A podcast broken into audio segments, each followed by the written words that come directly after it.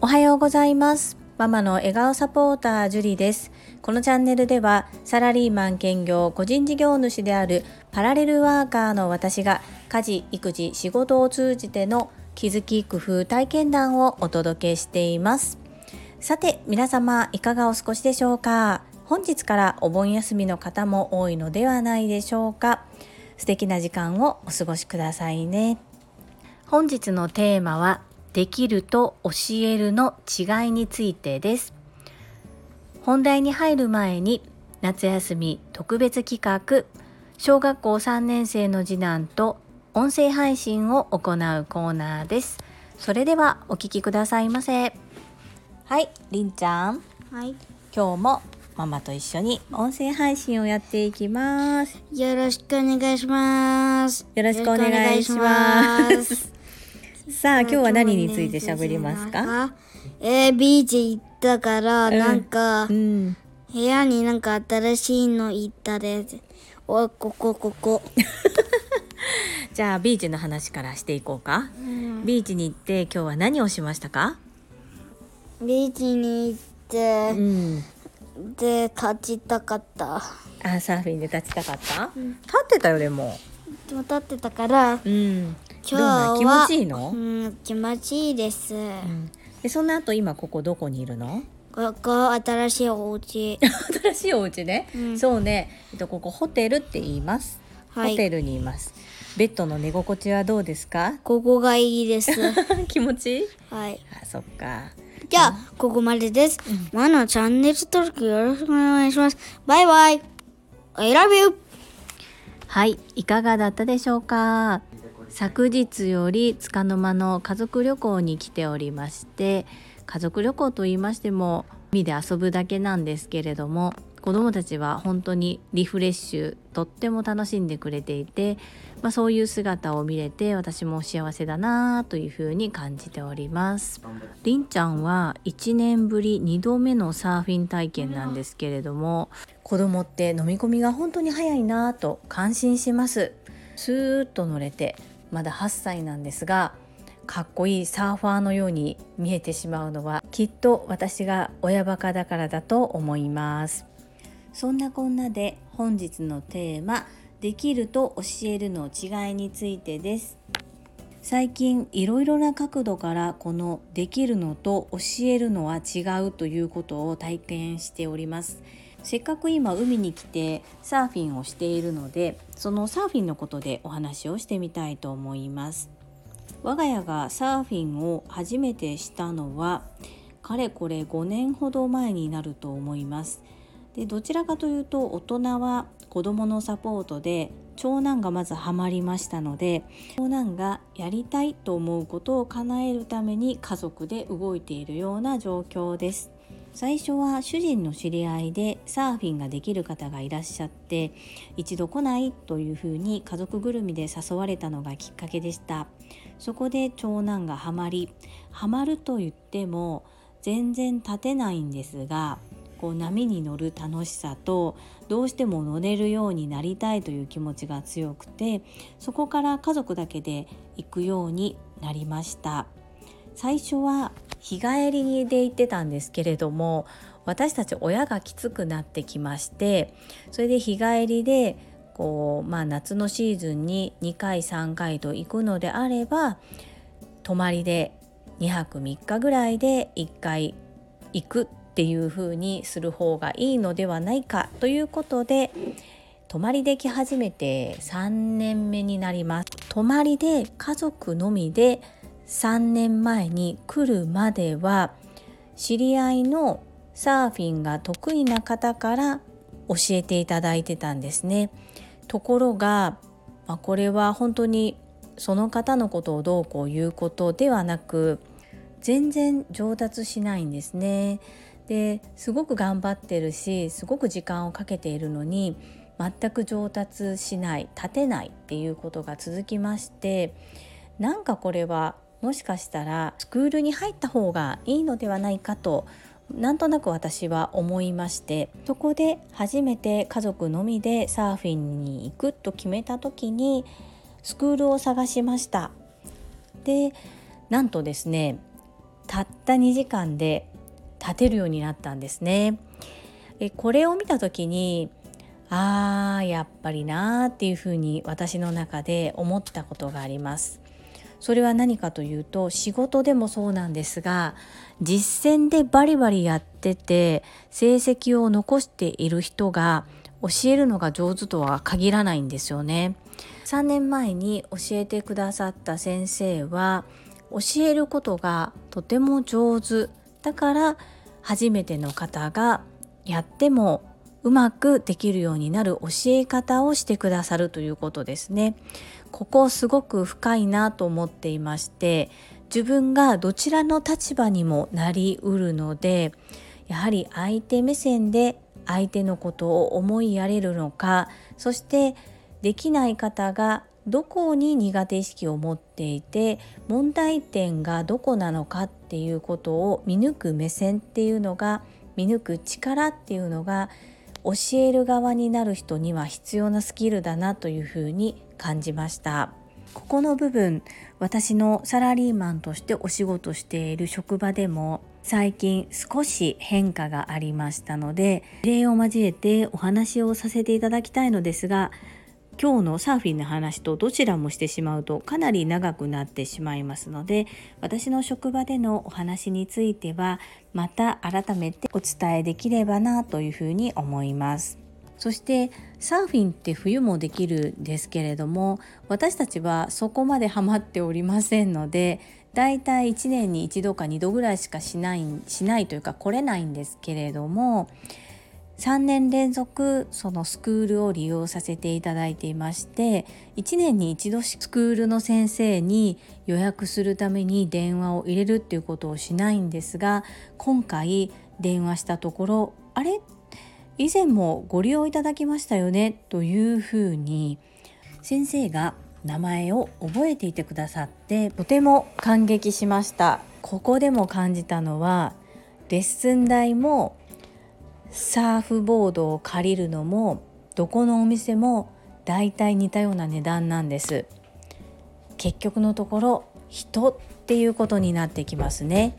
ここ本当に自分が教える立場教わる立場販売する立場購入する立場どちらにもなりえますのですごく学び深いなと思いましていい体験をさせていただいたなというふうに思っております。皆様の参考になれば幸いです。それでは本日もいただいたコメントを読ませていただきます。第343回子育て子どもの関与はどこまで？夏休み特別企画20コメント返信についたコメントです。ともちんさんからです。ジュリさん、りんちゃん、おはようございます。りんちゃん、好きな恐竜のお話をいっぱいしてくれてありがとう。ジュリさん、今回のお話は今まさに私も日々考えているところでした。私もジュリさんと同じ中学1年生の子供がいます。小学生まではお手伝いをしていたことも中学生になった今は自分で考え経験してほしいと思っています特に送迎に関して周りの子がまだ親御さんが手伝っていることもあり私にも求めてきます。そのことについて最近よく娘と話しています。日常でもいろいろなことがありますが若いうちにどんどん挑戦して経験を積んでほしいと切に思っています。そんな娘は引っ込み思案で変化を嫌う子です。ともちんさんコメントありがとうございます。そうですね。同じ中学1年生でもやっぱり置かれている環境とその子の性格にもよるのかなというふうに思いますがうちの長男は結構小学小学校は普通の公立に行っていたんですけれども小学校の時から割とバンバン電車に乗せていろんなところに行かせていました。で私がついていけない時はおじいちゃんおばあちゃんのサポートもお願いしながらでおじいちゃんおばあちゃんがよしっていう許可が出たらもう一人で行かしてました。なのでやっぱり GPS や電話が必要だったんですね。何かあった時やっぱり乗り過ごしてしまってとか降りる場所を間違えてとかもうしょっちゅうありました。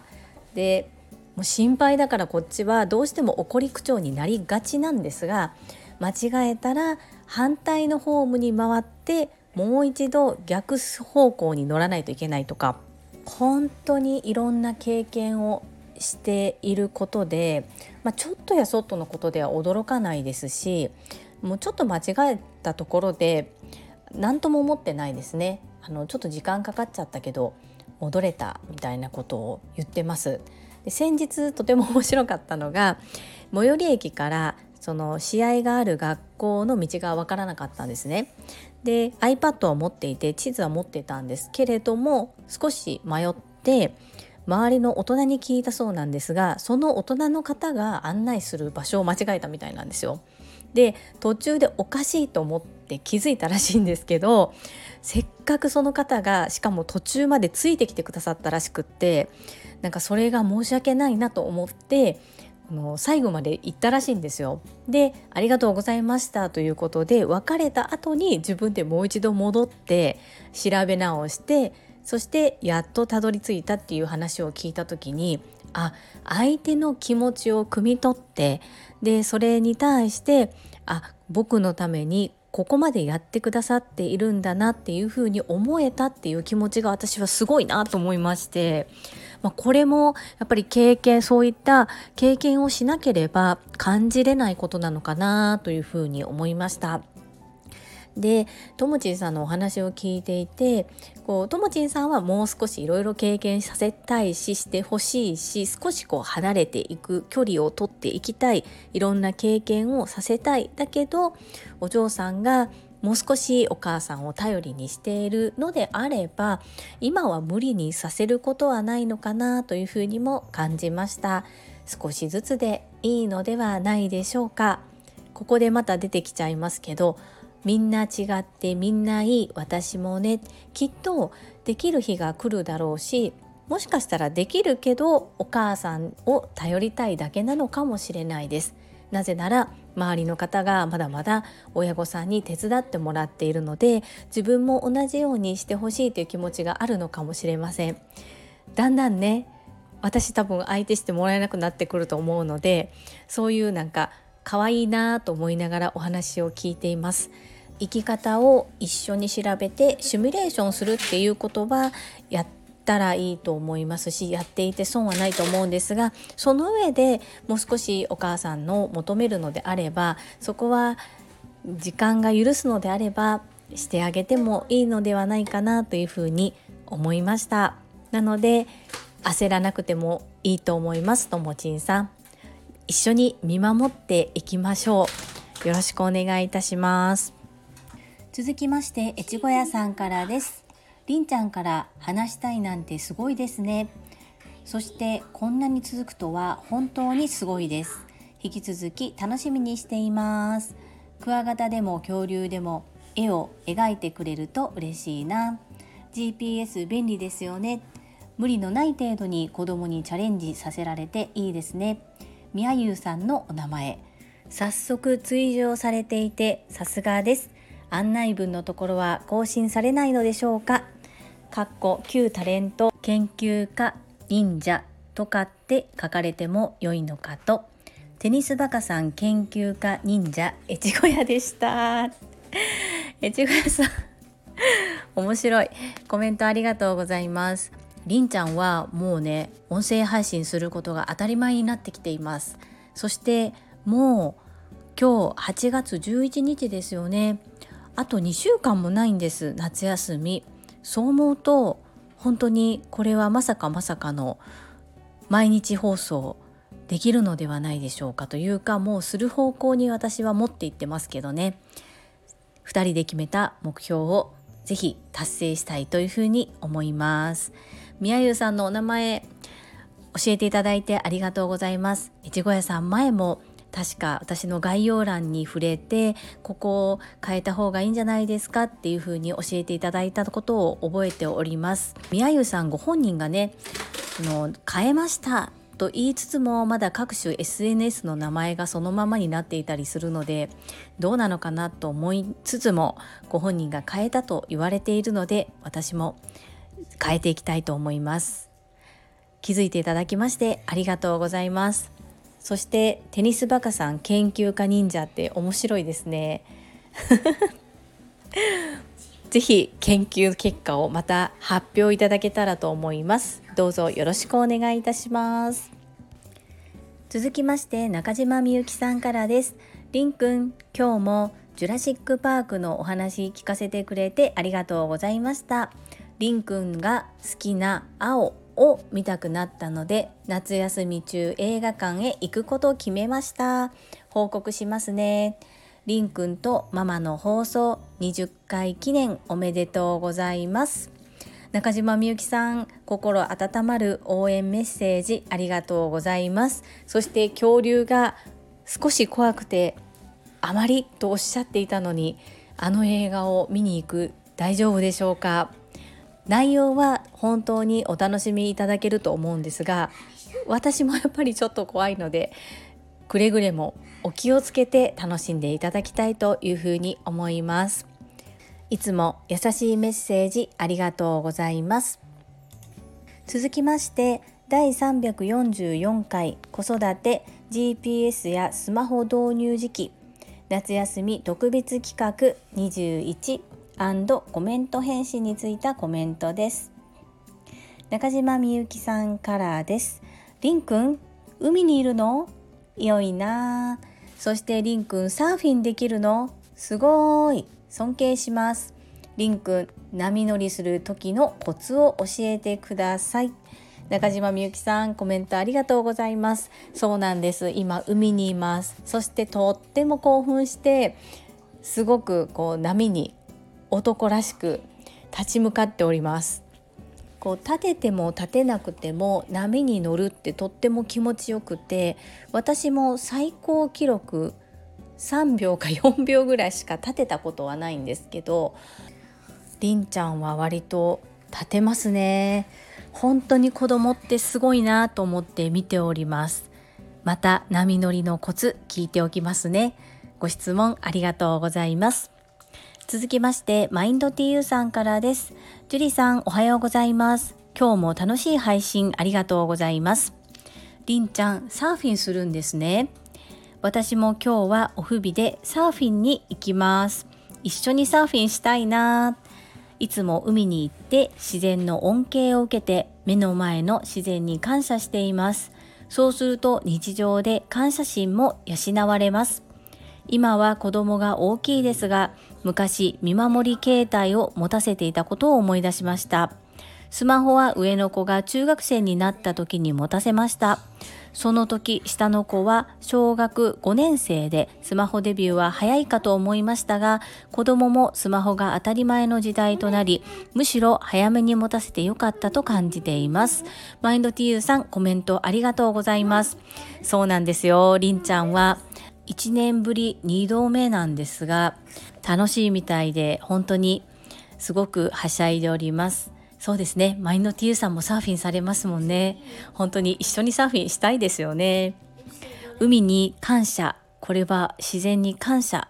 私もこう自然に触れるたびに素敵だなというふうに感じます。私もちゃんと感謝心を表現しないといけないなというふうにマインド TU さんのコメントから学ばせていただきました。しっかり感謝していきたいと思います。とゲームを与える時期とかスマートフォンを与える時期っていうのは本当に賛否分かれますよね。例えばうちのリンタに関しては、うん、手先が不器用だったのでなかなかこうゲームをしたくてもできなかったんですね。なのでお兄ちゃんの任天堂スイッチなどもやりたいって言った時もどうぞどうぞやってくださいっていうことでお兄ちゃんにちょっと怒られながら教えてもらいながら泣きながらそれでもやりたい気持ちを優先して今ではもうサクサクとスムーズにゲームをしております。こういう風に見ると私はゲームは悪ではないと思いますしスマートフォンも正しい SNS の使い方っていうことを早くから知っておくことも大切なんじゃないかなと思います。でそこの部分の教育を怠っているから変な方向に行ってしまう。なので使う時のルールや使う時の注意点守るべきポイントなどを最初にしっかり教えていないことが原因なのじゃないかな。まあそれだけではないですけれども難しい面ありますが私もどちらかといえばマインド TU さんよりの考え方です。コメントありがとうございます。続きまして藤井文子さんからです。りんちゃんイメージなのですがサーフィンめちゃめちゃ上手そうですね。私は悪魔の実は食べていませんが金槌です次はゴルフ教室に興味がありましたがサーフィン教室も視野に入れます。なんとかマインド TU さんの弟子入りする計画が必要ですね。笑い。